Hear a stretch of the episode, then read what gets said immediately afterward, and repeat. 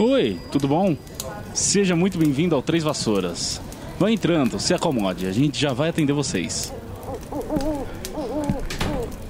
Rosmerta, por favor, separa lá mais cadeira. Sim, sim, é chegou mais gente do Clube do Livro.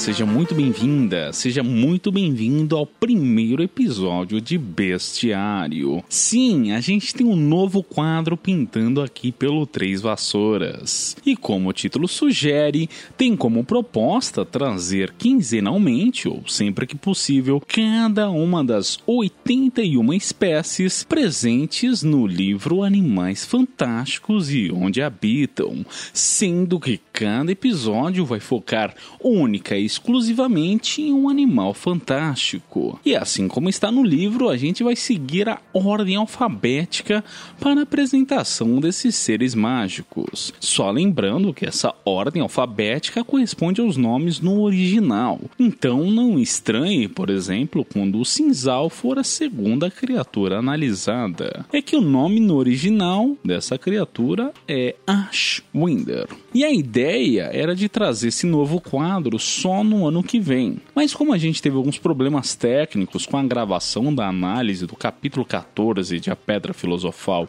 intitulado Norberto, o Dragão Norueguês, eu decidi pôr o carro na frente dos bois, chutar o balde e já estreá-lo aqui hoje. Mas daí você ouvinte deve estar se perguntando: Tiago, Calvinha e Luísa, só você vai apresentar esse quadro?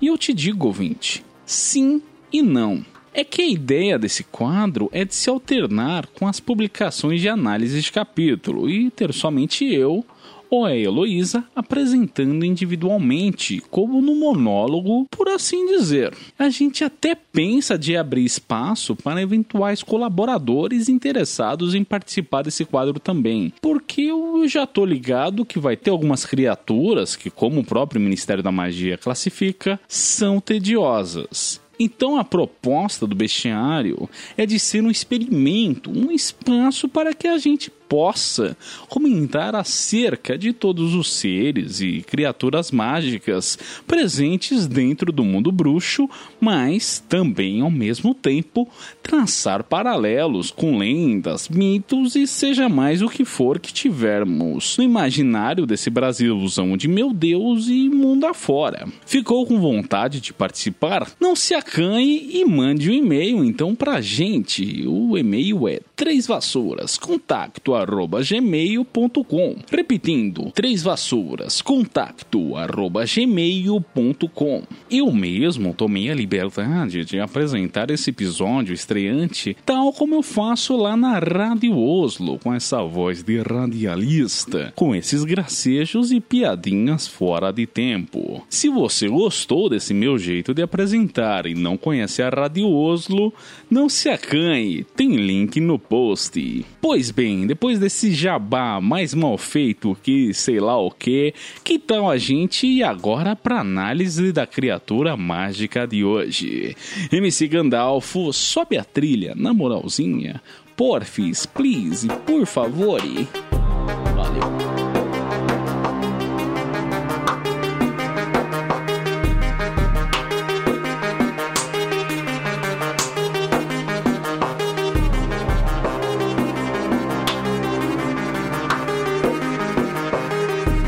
Criatura que abre o Animais Fantásticos e onde habitam não é outra senão a Acromântula. E o Ministério da Magia classifica essa criatura como sendo 5x.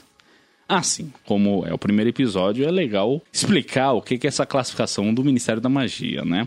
Bom, é, se trata, né, esses X aí que eu comentei, se tratam de um sistema de classificação do Ministério da Magia que foi criado pelo por um departamento dentro do Ministério. Né? O nome do departamento é Departamento para Regulamentação e Controle das Criaturas Mágicas, que tem o intuito de justamente nivelar o grau de periculosidade de cada ser mágico. E ela se divide em cinco classes, que são da seguinte forma: a gente tem, por algum motivo, simbolizado com um X, né? Que eu achei meio não sei, meio, achei meio whatever. Então, em vez de falar X, eu vou falar hum, X-Men. Tem tudo a ver na minha cabeça. Enfim, então sempre que a gente vê uma criatura é classificada como um X-Men, apenas um X-Men, ele vai ser tratado como tedioso. Sim, é, é, é nesse nível de deboche que o Ministério da Magia trata as suas criaturas mágicas. Um X-Men é o mesmo que tedioso. Agora, se a gente tiver dois X-Men, aí a criatura já passa, a criatura ou ser, mágico, né? Passa a ser inofensível ou pode ser domesticado.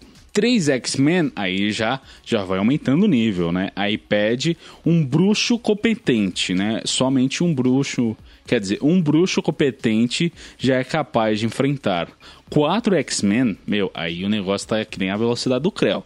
Já é um bicho perigoso, exige conhecimento especializado, um bruxo perito pode enfrentar. Agora, se o caldo engrossa e se trata de um ser mágico, cinco X-Men, aí o bicho mata bruxo, é impossível de treinar ou domesticar. E é legal que em algumas versões do livro Animais Fantásticos, a gente tem como se fossem notas escritas à mão pelo Harry, pelo Rony e até notas da Hermione, e eles dão meio que um acréscimo, né? São comentários ao longo do livro, e aí também tem dessa classificação, né? Sendo que nessa classificação, nessa última que eu falei, 5 X-Men, tem um comentário do Rony que está escrito o seguinte: ou qualquer coisa que o Hagrid goste.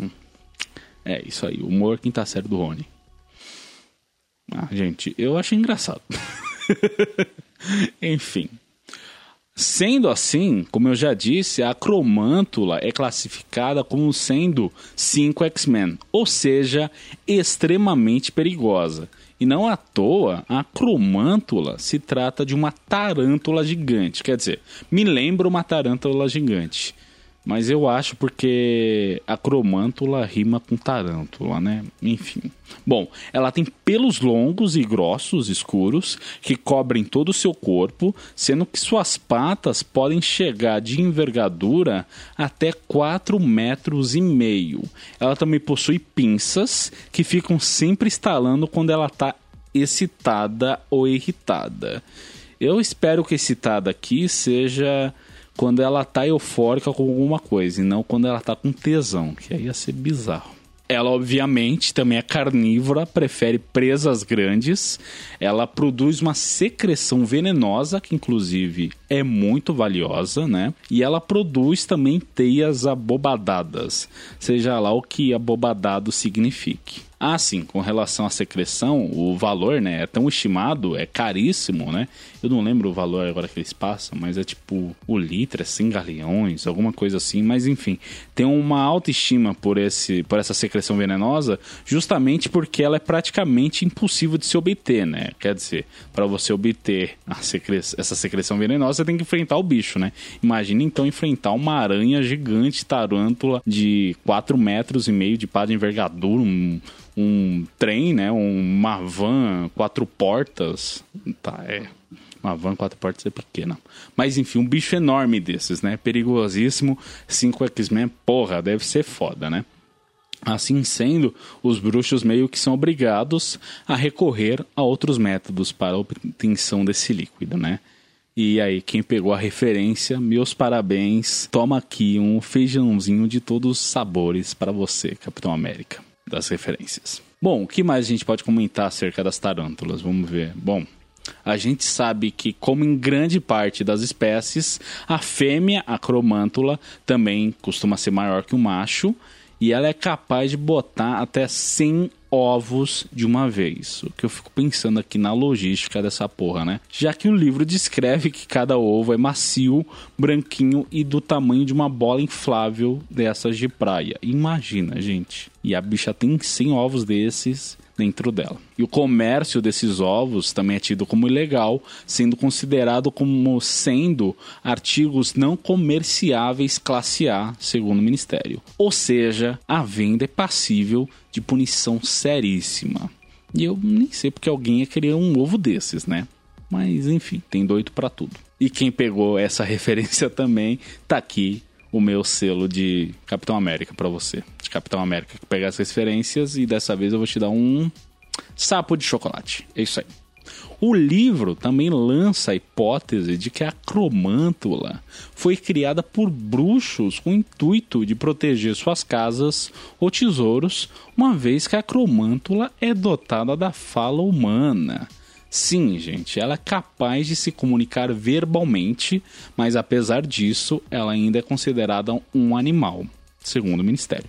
Porque, por mais que ela possua consciência e seja dotada da fala, como eu bem apontei aqui, porque assim existem outros meios de comunicação do que não a verbal, ela ainda assim não consegue superar sua natureza bruta. E os pormenores dessa classificação entre o que é ser um ser e o que é ser um animal, segundo o Ministério, a gente comenta, né, nós aqui do Três Vassouras, comentamos mais detidamente quando a gente for fazer uma análise propriamente dita do livro Animais Fantásticos e Onde Habitam. Né? Ele tem todo um prefácio, toda uma parte antes né, dos verbetes do, das criaturas seres mágicos, comentando esses pormenores, tem muita informação legal e útil lá.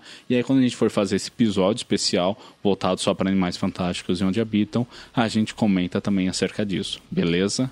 Mas enfim, voltando aqui para o verbete da acromântula, a gente também fica sabendo que essas aranhas gigantes, elas são originárias de Bornéu, que é uma ilha que fica lá no sudeste asiático. E eu não sei porquê, mas quando eu li Bornéu, eu me lembrei na hora daquele vídeo do Porta dos Fundos, o Belize. Depois, quem não conhece o vídeo, dá uma pesquisada, porque, sério, esse vídeo é muito engraçado. É... Tá, mas Fui falar do vídeo do Porta, onde que eu tava? Ah, sim. As acromântulas são originárias de Belize. Não, pera, elas são originárias de Bornéu, mas há relatos não confirmados de que haveria uma colônia delas na Escócia. E quem pegou essa última referência, meus parabéns, toma aqui uma delícias gasosas. Tem até uma nota do Rony em algumas versões desse livro comentando, mas eu não vou dar spoiler não, gente. Vocês querem saber, vamos procurar essa versão aí, não vou comentar. Bom, gente, eu acho que é isso que a gente tem de informação da Cromântula dentro do livro Animais Fantásticos e Onde Habitam. Então, que tal agora a gente sair do escopo do mundo bruxo e tentar ver o que a gente acha de paralelos em outras lendas e outros mitos?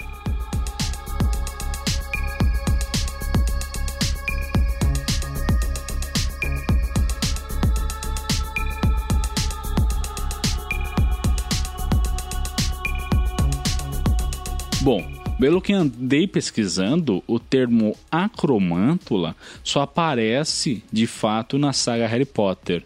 E assim, não seria nenhuma novidade, né, se a, Rowling tivesse de fato criado esse termo, né? Afinal, ela é conhecida por criar vários neologismos, né? Isso é, várias palavras novas. Então não seria nenhuma surpresa se essa, é, se essa tivesse sido mais uma palavra que ela tivesse cunhado, né? No entanto, por mais que o nome da criatura seja original, o conceito dela não o é.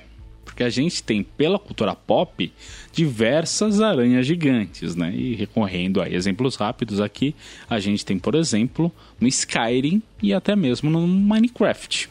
Fora em diversos filmes de terror, né? Quer dizer, teve uma época em que os monstros do cinema simplesmente se tratavam de animais que por si só eram assustadores, mas em versão gigante, né? Acho que tem até uma cena do Todo Mundo Odeia o Chris, em que o pai do Chris, o Julius, fica com medo de coelhos gigantes porque ele viu um filme sobre isso no cinema, alguma coisa assim, né? Ou eu tô muito louco.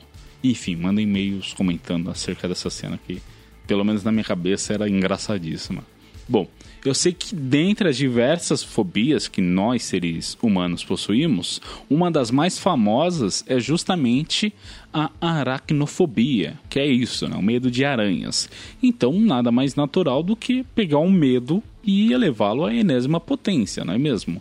E como que a gente faz isso? Bom, ora com filme chamado Aracnofobia, em que o conceito principal é que os monstros são aranhas gigantes que atacam os humanos. Né? E eu imagino que esse não seja o único filme, né? Tem outros filmes também nessa pegada voltado para aranhas enormes, né?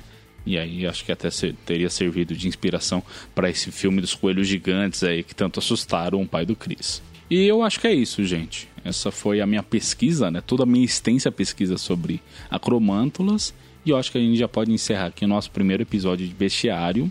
Inclusive, se você curtiu esse formato de programa, se o conteúdo que a gente está trazendo te agrada e você tem até vontade de também fazer parte, não esqueça, mais uma vez, eu reitero aqui mais uma vez, que vocês mandem um e-mail para a gente, justamente se autoconvidando, né? Vou repetir aqui o e-mail, é trêsvassourascontacto.gmail.com E é isso. Eu fui Thiago, vulgo James, e você o nosso ouvinte. Tchau, tchau.